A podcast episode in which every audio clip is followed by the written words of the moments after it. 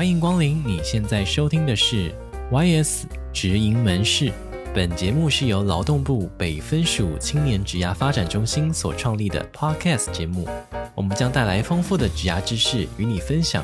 聚焦各行各业的产业新知，一起来聊聊职涯日常，增进软硬实力，陪你在这里找未来。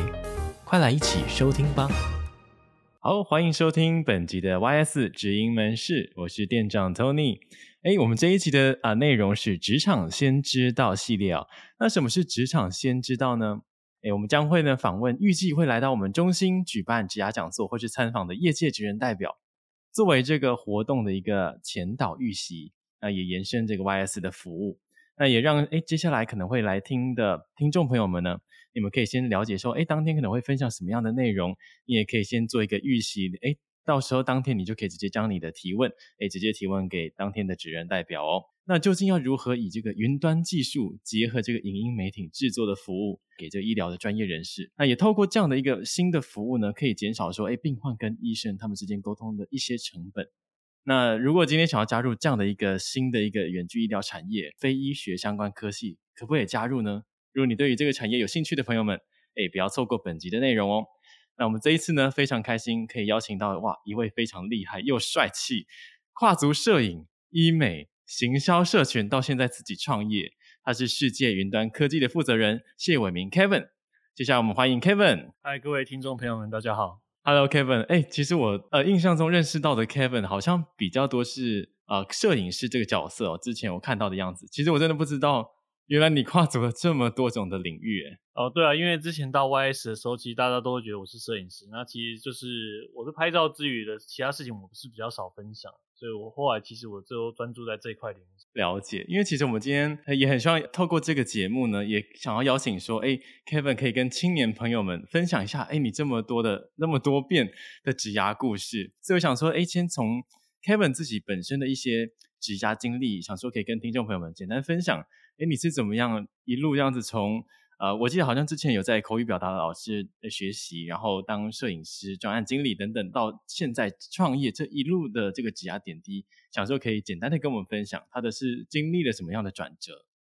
？OK，好，那先先讲一下我的科系好了。我现在现在是一个科技公司的负责人，但是老实说，我毕业的科系是台中中心大学森林学系，跟这个科系跟我现在工作。一点关系都没有，一点关系都没有。那我跟很对，一点关系都没有。那很多时候，我跟很多青年朋友一样，我快要毕业的时候，我发现我自己不喜欢这个科系，所以我那时候我在大学的时候，我去修行销学，然后去比了行销比赛，然后不小心就跟朋友们一起拿冠军。然后我就想说，哎，我好像有这方面的天分。然后我后来就想说，我要探索我自己。然后后来我我在毕业前的时候，刚好在中兴大学一场演讲当中，认识我当年的第一个老板。然后演讲完之后，我就脸皮很厚，拿着履历去找他面试。面试完之后呢，也当了他的助理，就这样在口语表达老师王东明老师的旁边做了大概三年的助理，然后一路升到专案经理。然后升到专案经理之后呢，其实后来就服务了一些比较大型的客户。那这些大型的客户呢，服务完之后，我就觉得可以当专案经理接案子，为公司争取一些营收，我觉得很快乐。那当时我也觉得很棒，但是我总觉得说我是不是可以跨出去挑战自己？对，像大家都这样嘛，嗯、你习得一个技能，想说，哎，我是不是可以发扬更好？对，所以我就在一些前辈的指导之下，我就转行了。那一转就是把过去所有东西一一切都全部抛开，我去医美产业当行销。哇，那哎，你在这个过程中，你那时候决定跳开的时候，全部都重新抛开，然后到新的产业，这个原因是那时候是这样子啊，很多在管理顾问产业的时候啊，呃，有时候会受到一些母校邀约。那大家都以为我想要当一个专业讲师，大家觉得说我好像要跟我老板走一样的路，但其实我心里不是那么想，我是我心里是想说，我可不可以做更多的事情，然后我可以有是不是有更多的挑战？那有些职场前辈就是说，呃，老板客户也好，老板朋友也好，跟我讲说，诶，你学这些能力之后，你在一般的职场上面，你一定有很有竞争力哦，你一定要相信我，我讲的是真的。好，那。因为因为他讲的这句话是真的时候，还害我真的很想要想说，好吧，帮我就去试试看是不是真的。那很多老师给我一些方法，甚至开会的技巧，乃至于一些做报告的技巧，哦，我都学非常多。然后学非常多之后，我就想说，好，那我去医美试试看好了。刚好医美是一个很美的产业嘛，感觉还不错，一直也都蛮好奇的。对，一直也都超好奇的。对，然后就去了之后呢，就发现，哎，事情绝对不是大家想那么简单。就学一点功夫之后去那边，哎，很多事情都是从零开始。所以我第一第一个礼拜，我记得第一天吧，就被老板叫去看开刀样子。哦，第一第一天就震撼教育了，第一天就叫你 开、哦、看开刀，然后想要看你会不会昏倒啊，如果昏倒就直接是拜拜这样。对，天，对，然后所以第一天去看的时候，但是哎，这也就是我一个，我我对那天印象很深刻。然后我看看完开刀之后，我就觉得哇，这医疗真是一个我以前没有碰过，但是我会想一想，哇，这这个就算是整形了，他也是把他人生不好的地方把它整好了。然后其实，在医美之前的时候，我也经历说我爸爸罹癌过世，所以我一直对医疗领域有一种有一种说不出来的感觉，就是说，哎。医疗是一个可以救人，又可以让人变得很好。它可以从零分把人家救到六十分，它也可以把你从七十分变到九十分。哇，真是一个神奇的东西。以前我在学管理顾问的时候，发现，呃，我们都在帮人锻炼你自己的心理，然后锻炼你的技巧，从心理这边出发。然后我想说，哎，这次终于来到一个从外表出发的产业了，啊，真太，真是太令人拭目以待了。对。然后后来就这样子，也是做了大概两年多吧。后来有一阵子，自由自由工作者很盛行，非常盛行。然后我也发现，呃，根据过往经历，就是呃，训练口语表达也好，或者是摄影的经历也好，我发现，诶，我在假日接案子的时候，收入还不错。对。然后我就那时候有部电影叫《大娱乐家》。哦，我知道。修杰克曼是修杰克曼演的吗？那一个？对对对，修杰克曼演的。然后他他那时候就那时候他就跟他创业伙伴唱了一首歌，就说：“哎啊，那就是你。”他大意就是说：“你为什么要安逸于现在？你要不要跟我出去冒险？”对啊，对，大概是大意大意是这样子。然后、嗯、呃，我就听完之后，我就没多久就离职，就因为 因为那部电影的这个契机下启发下，对对对对对，就是他启发我，就想说：“哎，对啊，我都已经冒险过一次，为什么不敢第二次呢？”我在从管理顾问界转到医美的时候。我没有跟前面的人继续，就是有一些维维联系跟往来，但是我这次从医美离开到呃转变成自由工作者的时候呢，更不一样了。我从管理顾问界那边跟医界这边，我开始的客户是从我前两份工作而来。哦，人脉就是这样延续下来的。对，就是以前那种，就是我真的蛮鼓励青年，就是我们这些正在准备求职的青年朋友们，就是每份工作要把。你遇到的人都把他当成你的朋友，甚至一个很好交心的对象。你只要觉得他很棒，嗯、持续保持联系。你有一天你不晓得什么时候会收获哦。那时候当自由工作者，自由工作者的时候，我收获最大的就是哦，原来我开始接案的时候我不害怕，原因是因为我以前认识了这么多人，他不是透过我家人，因为我是高雄人，然后我来到北部工作，我都全部从头到尾都靠我自己。然后我也不是呃，我也是从大一的时候就打工养活自己到现在。所以我算是一个完全白手起家的人，所以在那接自由工作者的时候，其实是我所有所有远端呃远方的亲人知道的时候，全部是反对的。那他们会说，你怎么愿意冒这个险啊？等等之类的。然后甚至当时我的女朋友也不能谅解我，然后大概是全世界里面带着我能谅解我自己。对，对，大概是那个情况。但是花了半年时间稳定下来之后，他们发现说，哎，还真的可以耶，还真的可以。对。那故事听起来好像到这里就结束了，但是后来就是，那为什么现在要变成科技公司的负责人？新的开端。对对对，这个这个又是一个曲折，就是说，其实我那时候心里就在想说，呃，我固定就是几个客户好了，我固定几个客户，嗯、然后他可以让我呃稳稳的在这一生就当一个还不错的自由工作者，甚至别人的幕僚。我一时一时一时之间就想到这样子，但是呢，我跟我现在。但是我就在后面遇到我现在的股东，然后他们跟我讲一个想法，他说：“你有听过一并共同决策吗？”我说：“那什么东西？”然后他就说：“我给你几个 QR code，你扫一下。”他说：“这些都在大医院的外面的。”那我就扫一下。我扫完之后，我跟他讲一句话说：“啊，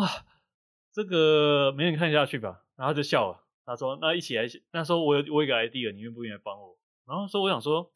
这种案子没接过，不然来来来试试看好。”呃，一试呢就觉得哇，这 idea 很棒，然后帮他跟他一起做简报，然后简报之后有个梦想嘛，创业都是这样子，有一个梦想，对，有个梦想，怕怕是自己骗自己，所以我们就去跟不同人简报几次，哎，得到不错的回响，我突然觉得哦，心痒痒，心好痒，然后说啊，难道难道这个东西就是这个就是有可能是我们未来的一个很好的产品嘛。好，那我们再迫不及待再去找更多人讲，然后再找几个认识的讲，他们就说好，你可以成立公司了，你可以开始接案子。那 Kevin，你要不要放弃你的自由工作者，往你下阶段走？然后我就听着听着，然后当时我还去找我前面几个，因为我在管理顾问界认识一些老师嘛，甚至有一些很照顾我的前辈，我就去问他，然后他跟我讲说，对，你该去了，就加油吧，我们会支持你，冲，对。所以我现在公司的财务顾问就是我当年的贵人，他很照顾我，所以一路以来就是后来变成这个科技公司的负责人，就是从这样一路这样走过来的。所以非常勉励，就是各位在求职的青年们，就是你不要小看你过去做任何一个点滴。如果我没有在当年找到这个财务顾问，我可能创业的时候我会很害怕，我就会放弃。各种各种原因都串成后面的呃现在的自己。那我不我不觉得我现在一定会成功。但是我一定会努力让他往成功方向走。我不会说、嗯、我夸大海口说我一定会成功什么之类，但是我绝对会有就九牛二虎之力。也不妨跟大家讲哦，采访现在受访同时，现在是我第连续第十八天工作，没有任何休假，拼了拼了，真的真的拼了。这也是创业的成本啊，就是可能没有像一般上班这么华丽，偶尔可以休假。对，但但是但是要老实讲哦，就是说我们公司有我们公司其他团队当中，我们只有创办人跟股东们，他们我们这些呃这个等级的人，我会这样子，其他人我们都是都是用比较弹性的。那等一下后面会跟大家分享，就是说我们不是每个人都这样要求，因为我们知道我们每个人有不同的使命。对对对对，每个人工作的节奏，工作节奏不同。没错没错没错，所以其实呃，我只要分享可以分享到这里。那等一下我们其他地方我们可以深度的讲。那真的是要勉励大家说，真的不要小看自己，从一路从助理哦，哪怕是折 DN，哪怕是帮人家发发资料，哪怕是排桌椅哦，真的我从第一份工作开始的时候，排桌椅这件事情我可真的是排很多诶。然后我还曾经因为排桌椅的时候排不整齐的时候被骂诶，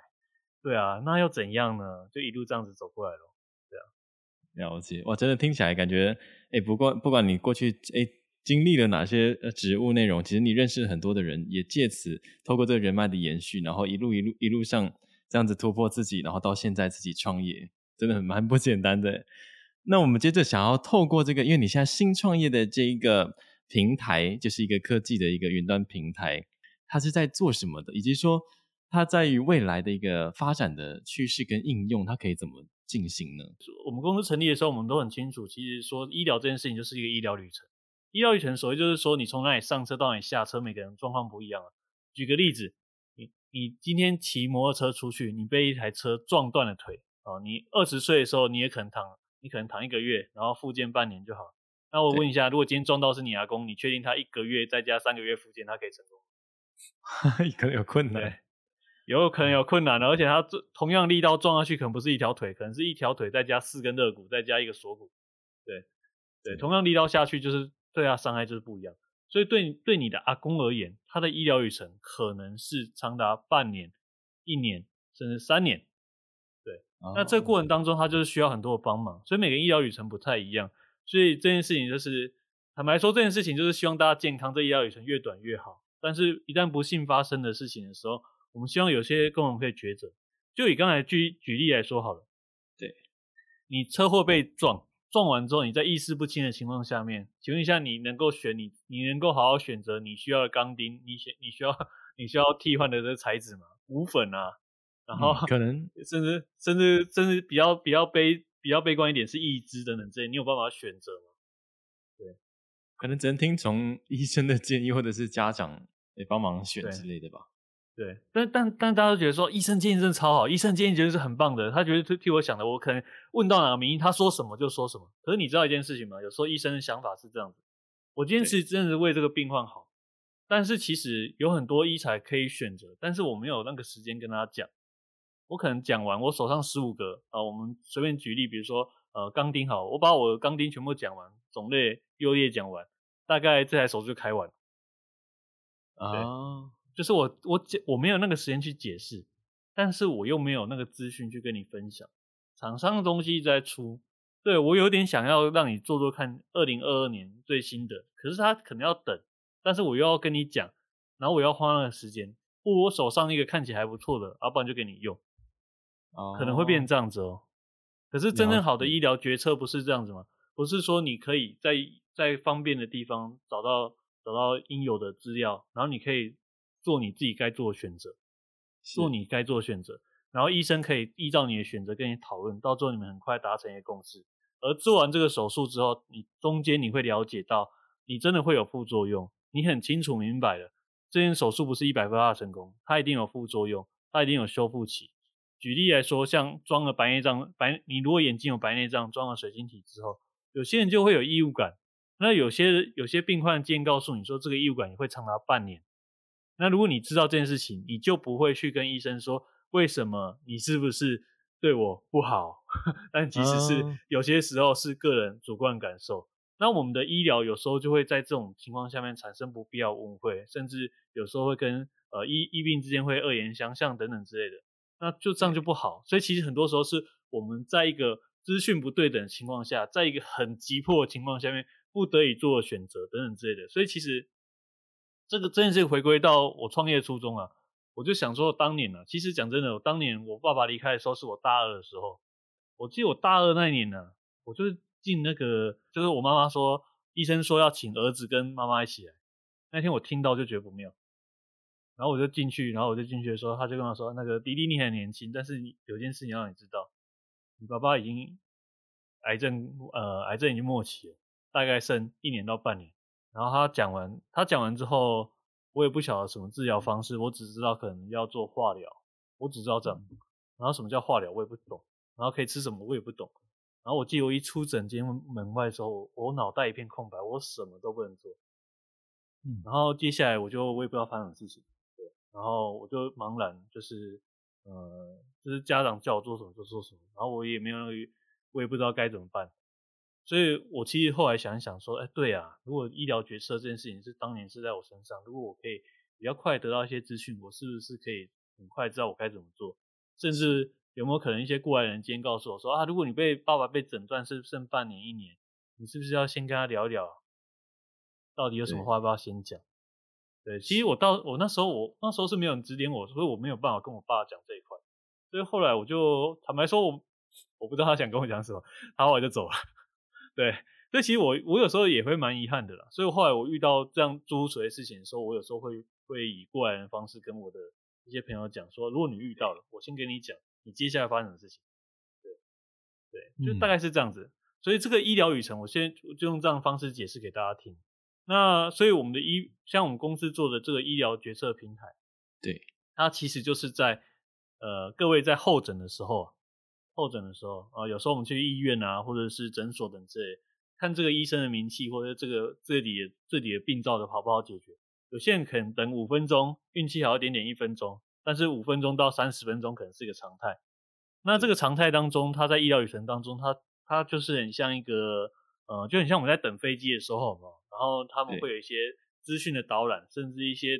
甚至一些 QR code 让你扫描，让你能够感受到说，哦，原来这样子的东西，原来我还没有进到医师诊间前，我是不是可以先做一些功课？那我们公司就在做这件事情，在你还没看到医生之前，给你一些充足资讯，然后这些资讯医生不会有太大负担，啊，这是我们公司在做的事情。对，哎，那我我想确认一下哦，比如说这个决策平台是在。可能病患在候诊的时候，然后可能就会有，比如说 QR code 可以扫，然后快速的可以吸收一些资讯，那也减少呃医生解释的部部分嘛，对不对？那对，想问一下，因为病患他可能还没看到医生的时候，所以他可能还不确定自己是什么样的状况。那他那个 QR code 扫出来的话，呃，就是他会是呈现什么样的病种吗？还是？嗯，其实其实我们这个平台就是我们会。帮医生设计一些问卷啊等等之类的，让他进去的时候，他可以专心的看到他所要所需要的资料。但这个我们过过一阵子会才会上市，所以我们这边就先卖个关子哦。到时候到时候就是会还蛮希望，就是说有机会的时候，你遇到哎遇到在门诊前的时候，有有这些医生请你看这些资料，哎那很有可能就是他使用我们家的产品。OK OK，所以这个 QR code 其实它可能扫出来会是一些问卷类型的一个问题，类似这样的概念。对，我们会快，我们我们公司目标就是快很准的把这件事情简单化、迅速化，然后清楚化。对，所以这个就算是我们的 know how。然后这个之后可能会，我们我们当然希望未来在各全台各处你可以找得到我们的医生的。对，这是我们的期望，也是我们的期许，这样。所以听起来这个医疗决策平台趋向是帮医病关系有着透明的资讯呈现，让不管是患者在等候或者是在看病之前就能有足够充足的知识，然后也帮医生去分摊一些解释资讯的这种刚需，对吗？对。而且其实老实说，我们我们我刚刚讲到就是说，如果有一个人走过这趟这趟旅程，然后他来告诉你说，呃，接下来会发生什么事情的话，对你而言是有最大的佐证力的。所以其实我们这边常常去计划拍摄一些病患的真实的感受。那这也是我们公司的强项，就是说，其实我们会帮医生在无论是以学术的角度要去做研究，甚至说呃我们去采访他们的时候，其实这个采访对。医生们也是一个很不错的一个过程哦，因为举例来说，很多话他们不会对医生说，但是他们会对摄影。当然，因为医生有利害关系，可能比较 难跟医师去对谈。对，但这这个分两个层面，比如说哦，他有异物感这件事情，他大概持续了多久，然后他他的想法等，但是但是其实实际上的时候，他可能会少说，等这件事情持续了多久哦，那这个他在被我们访问的时候，他会好好去讲。去形容一下啊、哦，比如说哦，他大概要看多久的电视才会才会看不清楚，才会才会觉得累。比如说他可能说哦，一在手术前的时候，他大概看一个半小时就累了，那手术后大概要看三个小时就累了。那其实讲真的，那改善的幅度也也改善很好啊。那时候我就会跟他阿妈讲说，阿妈那就不要看那么久好不好？那眼睛不好。对，他就很可爱，他说好啊好啊好啊。那我说啊，那我问你说啊，那你最开心的事情是什么？你都没有跟医生讲，跟跟我跟我分享一下。他就说有啊，黑扫头咖哦。哎，以前头毛都就头发看不清楚，那现在看都觉得哇，刚做完的时候我都觉得说，哎哦，地板原来这么脏哦，对，就很可爱。那当然还有一种就是更更特别的地方是，比如说他们有一些很开心的事情是医生不知道，但是医生知道也会很开心。举个例子说，有一个人他原本是一个面店的一个老板，他做完白内障手术之后，他就说，哎，我都没有跟医生讲，哎，我开完之后隔一个礼拜我就去骑车环岛了。那我就说，我就问他说哪种车？他说脚踏车啊。我说我好厉害，还不是重机，是脚踏车。对对，然后我就觉得说，他们其实很多的地方，不论是好的，或者说哦不舒服的地方等之类，巨细靡也要交代给医生，医生要再去跟其他病患讲，这是天方夜谭的一个流程。但是相反过来，我们把它拍下来，然后告诉病患们哦，你未来可能会呈现哪种哦，你可能会不舒服多久啊，等等之类，这些都有助于他们的治疗。那举个例子，刚才举一个也是一个呃家长的噩梦，比如说像异位性皮肤炎哈，那异位性皮肤炎有些小朋友就很难照顾，然后他们会闹啊什么之类，然后还要帮他们做治疗，所以其实呃比如说像脸书上面就有一些社团，我妈妈们会分分享一些就是说这样子的经历啊等等之类的，可是各位你知道吗？在妈妈社团里面讨论的分享哦，真的超感动，有几篇看真的超感动，可是偏偏在论坛上面有时候就很难搜寻啊。有时候就是这些资讯很容易被洗来洗去啊，然后甚至有时候被沉下去啊。所以如果我们能够把这些东西，妈妈的这些重要经验呢，把它汇整成在医生的一个呃，我们在讲这个决策平台当中的话，哦，这个妈妈的经验就可以帮助到下一个妈妈啊，她会知道她不孤单哦，她真的不孤单哦。也许其他小孩子更严重，那她本来就应该要这样子，她本来就应该有耐心的给自己小孩一点时间，给她自己一点时间。然后去面对这个疾病，角色平台里面也会把一些可能比较呃好的分享，或者是亲身经历的分享，也会融在这个平台当中，所以让呃这个病患如果看到的话，他也哎有先有一个初步的一些哦了解，就是可以知道说哎、嗯、接下来可以怎么做，类似这个概念。对对对，因为我们觉得亲身经历其实是一件蛮重要的事情啊。哎，那我想问一下，这个决策的平台其实当时在创立的时候，它的一个初衷是最主要是协助。医师还是他其实是，呃，他的对象是病患还是医师呢？他其实是，呃，我们我们在讲很多医生他不想要有些重复的问题，他其实不想要回答，但是他又怕别人用他网上大家常会搜寻到一些错误资讯，那医生们会觉得说，你用错误资讯来问我，然后我要跟你解释，解释，但是你又不相信，但你又觉得网络上讲是对的，他就头就很痛。那这种东西就是，如果可以的话，就是帮他做一个比较好的方式，好的方式，符合他的治疗方式，让那些等候人可以认真看，让他们觉得说，哦，好，你至少哪怕你看一遍，然后医生进去再稍微跟你提点一下，然后你忘了回去再看，然后这是帮助到医生。那其实绝大部分我们当然也是要帮助到病患，就是就如同我刚刚所讲的，有多少的病患他是听到这个病灶之后，他没办法面对，他觉得哦，瞬间觉得很难过。等等之类的。可是其实很多时候就是同理心嘛，就是说如果你看到别人哦，有一个有一个人他是走过经历什么啊，至少我可以，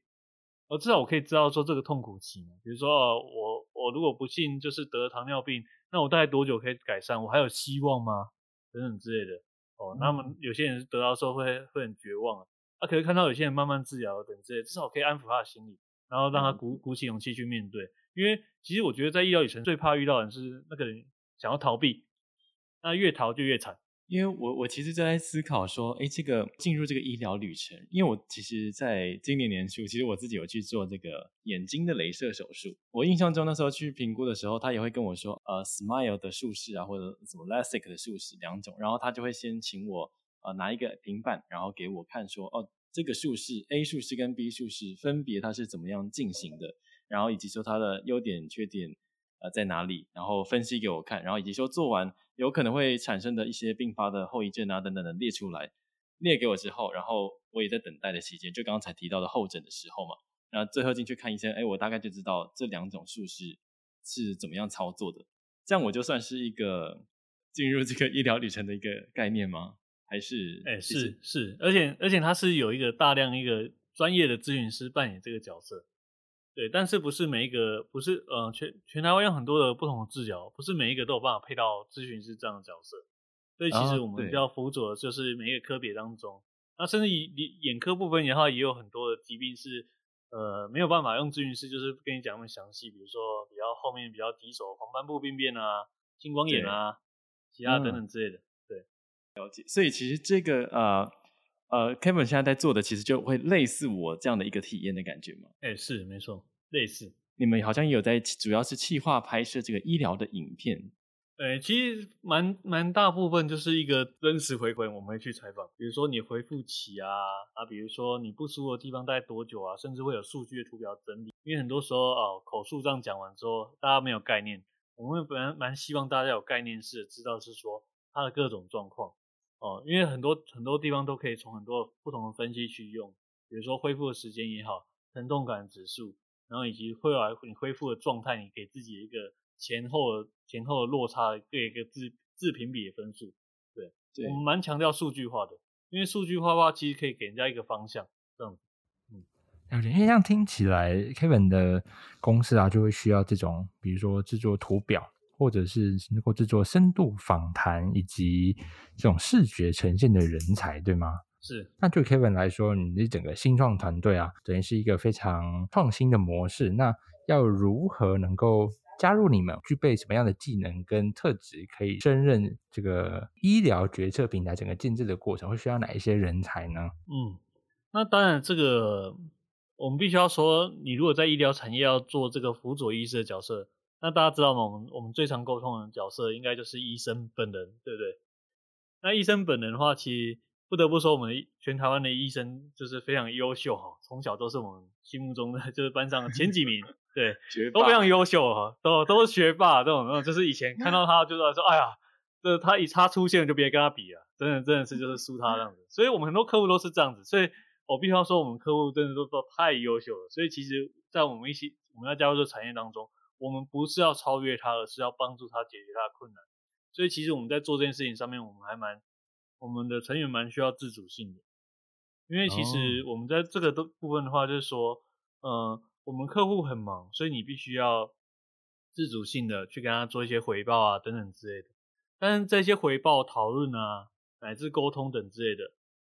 在在现代这个科技化时代当中，一定有一些好的方法。那这些好方法，我必须要直白说，绝对不是赖，绝对不是赖。赖是其中一种，但它不是一个很好管理的一个方式。对，因为我们常常看到有些赖赖是一些人的噩梦。呃，下班传赖算不算加班？加班，对，算不算加班？好，但我们公司有一个东西叫做 Slack，就是它它比较像讨论串的。那它好处就是在于说，我简述一下，就是说它其实是可以一个话题。在一个讨论串里面讨论，然后这个这个软体还有一个很棒的地方，还可以设定你下班跟休息的时间，所以乃至老板下班传给你，那他也不会响，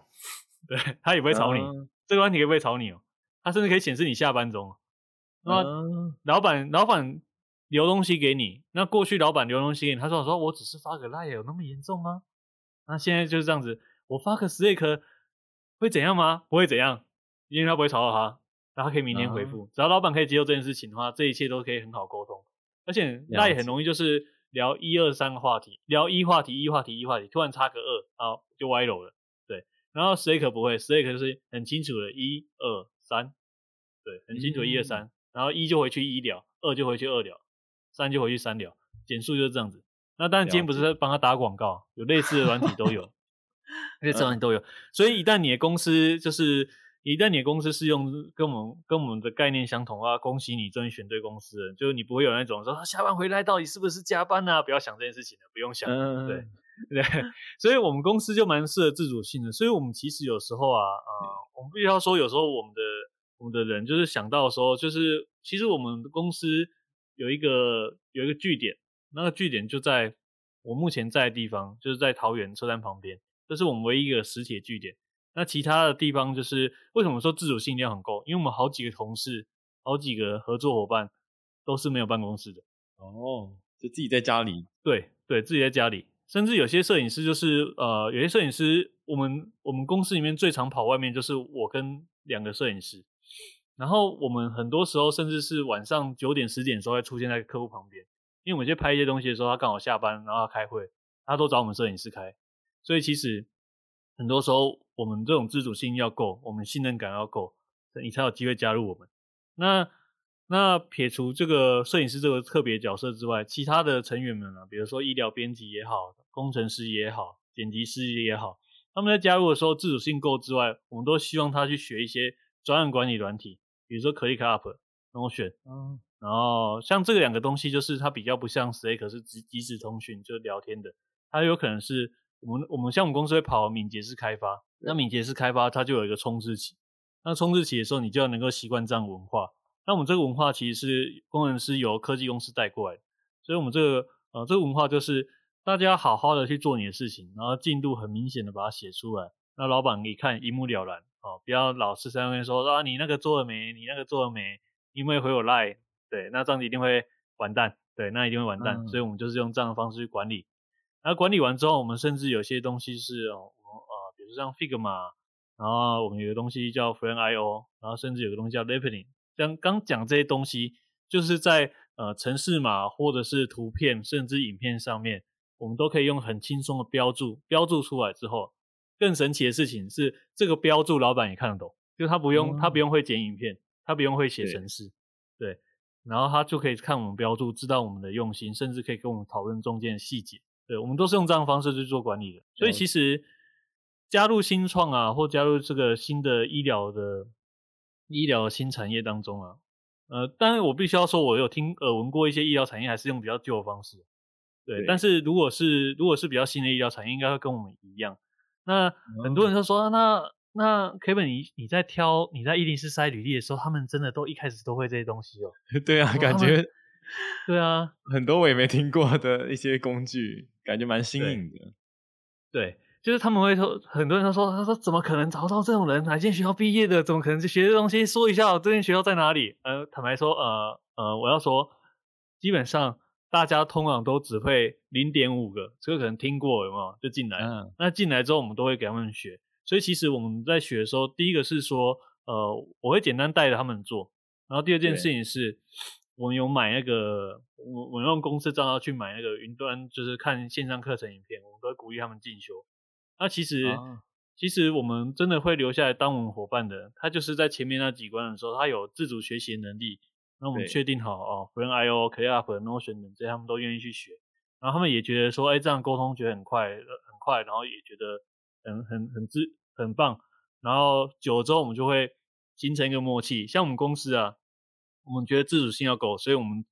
在我们的实体办公室里面，我们也没有规定哪天几点要上班，我们就说你几点来你就几点走，哦，就做满八小时就走，这样子。我们就是用这种比较开放式的管理，这样。比较信任，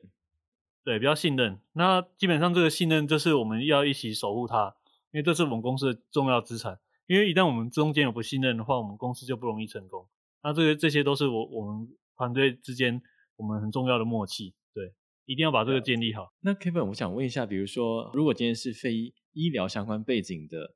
呃，是他他能够应征的，可能会有哪一些？呃，医疗编辑吧。如果是以医疗编辑来说的话，其实我们之前有一些外部合作的伙伴，主要是看你开会能力哦。老实说，是看你开会能力。OK，我们开会如果说别对，真的是看你开会能力。比如说，我们会我们会出个考题啊，一种是我丢一份 PPT 给你，你马上去整理，三小时内把重点整理好给我，或者是我跟你开完会之后，我跟你讲一段话之后，请问一下我刚刚讲的重点是什么？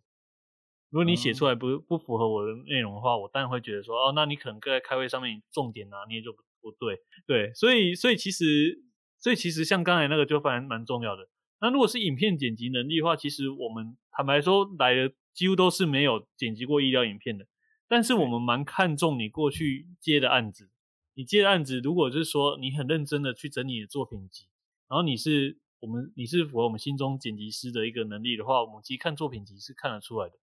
那接下来就进来之后，我们可能是呃会让你剪一两支医疗影片，然后没什么问题的话，我们其实就是会不断去磨练默契。所以其实要加入这个，我觉得是真的是也是要把自己准备好了。就是说，呃，我会剪影片，但是我剪影片当中我没有办法，就是就是在作品集上让它呈现出来，这也蛮重要的。对，然后如果是在工程师背景的话，我觉得要加入医疗产业，就要懂得去。可能要开实体会议上面要加强，因为比如说很多工程师他可能是在开实体会议上面，他可能觉得面对客户是一件很累的事情。对，有些会这样子哦，他觉得说不要啦，不用开会吧，打打字就好啊，对不对？那这可能就不太适合。对，哦，要能够自己静下来写程式，但是又要能够诶，可以可以跟跟他们进行一些沟通。对，而且其实要懂得去翻译那个话，比如说有些工程师可能会比较少部分啊，少部分有些有些工程师可能会觉得说，哦，你就不懂，我就不想跟你讲。可是其实讲真的，你要帮帮忙翻译一下，然后我们才可以擦出更好的火花。所以其实呃，我也蛮谢谢我们现在工程我们公司的技术长，他其实就是会，他其实就是会默默的，就是哎，有时候会教我一些东西，然后我就会慢慢的懂说哦，他在讲什么。那我我们在开会上面就更顺畅，我就会知道说，其实我喊的这个功能，其实花很多时间，所以我自己是天方夜谭。好，那我以后就要知道说，我要怎么样分阶段的把这个功能讲出来。对对啊，因为像像举例来说，像产品开发的，以以那个工程背景来说的话，他们要写个叫 user story，就是使用者的一个故事嘛。那其实就是说，你要把它写很清楚啊。身为病患，得得得得得得；身为医生，得得得得得得。他们要做到什么事情，嗯、你要把它巨细靡遗的写出来。对，嗯，了解了解。对，OK，所以听起来真的不一定要有 医疗相关背景的，其实也是有机会可以加入的，只是可能会比较着重在。这个特质上面，就是比如说自主性啦，或者是主动去学习新的一些技能。对，然后我们其实我们其实还蛮排斥那个，就是你上一份工作，如果你你很喜欢换工作，你很难进。我要老实说，真的要老实说，如果你可能就是呃三个月、三个月、三个月，那我就说啊，如果你对这个产业有憧憬，记得要深蹲哦，深蹲，至少至少前面工作说好好努力一下，拼一下，然后你想要进入产业的时候，哦，大家看我们。因为我们在刷履历，刷的很刷的很有经验嘛，就是可能呃前面这个三心二意的被我们看出来就，就嗯好谢谢。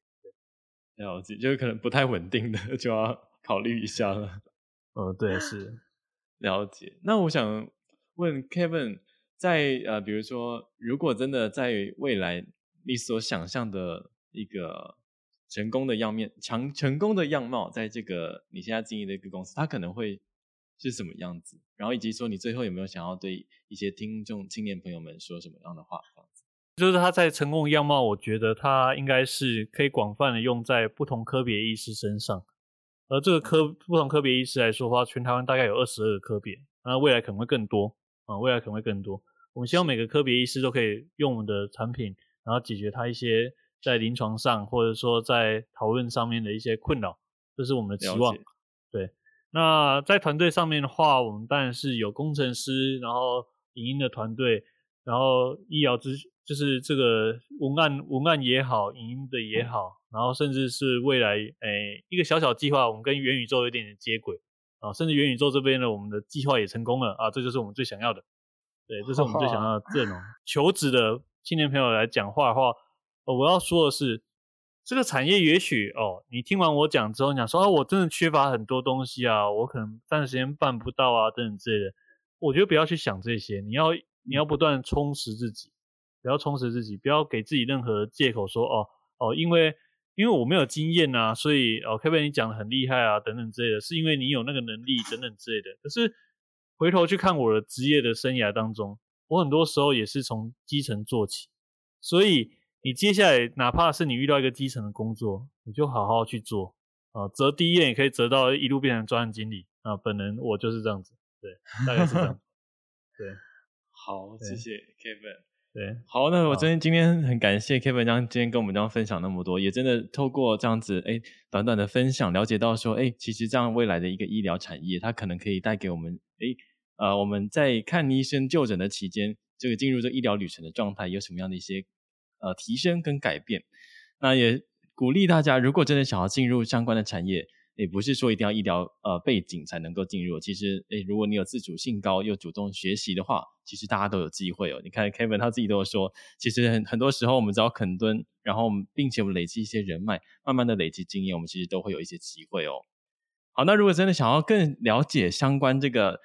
呃相关的主题的话呢，很欢迎大家可以直接上官网报名。我们在六月二十七号这一天呢，诶，我们到时候呢可以在线上一起来听 Kevin。再更深入的来分享这个医疗旅程，以及这个远距医疗的一些模式，还有未来的发展哦。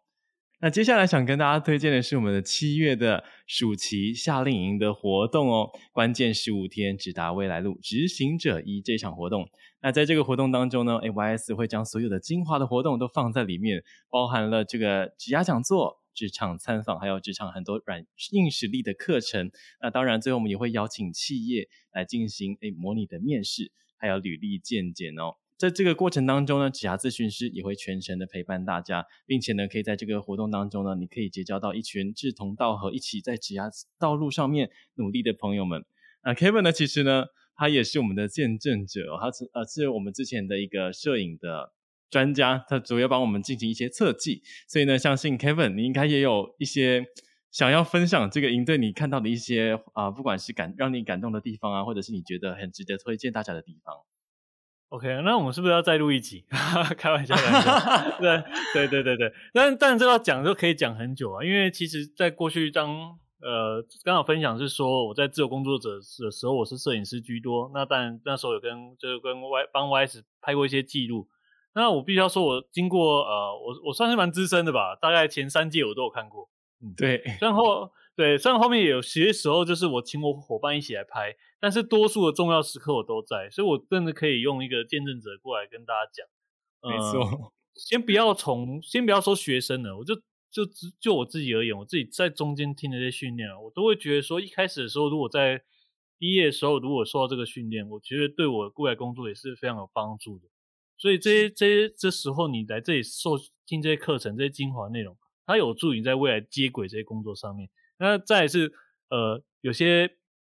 企业参访或者是企业主来演讲也很赞啊。就像比如像我那时候就听过 Survey Cake 的呃创办人来演讲啊，听了两次，然后觉得说哦，哎，坦白说我在创业过程当中，我还常常想到他讲的内容。老实说，老实说，真真的蛮受用的。所以其实很多时候你不要觉得说，哎，我只是来听演讲，我只是来企业实习。告诉你，有些东西在午夜梦回的时候，你想到的时候觉得。哇，还好我有听，大家，懂吗？懂吗？这样子，有有有，真的，很多时候在有时候会想到，哎，当时某一位讲者，然后分享的某一句话，就会瞬间，哎，能量就上来，或者有种醍醐灌顶的感觉。好，那以上呢就是我们简短跟大家分享我们这一次的这个主题，希望大家会喜欢。那我们再次谢谢 Kevin 今天精彩的分享，我们谢谢 Kevin，好，谢谢谢谢谢谢主持人，谢谢大家。YS 直营门市，你的职涯便利店，二十四小时在线，我们下次见喽，拜拜。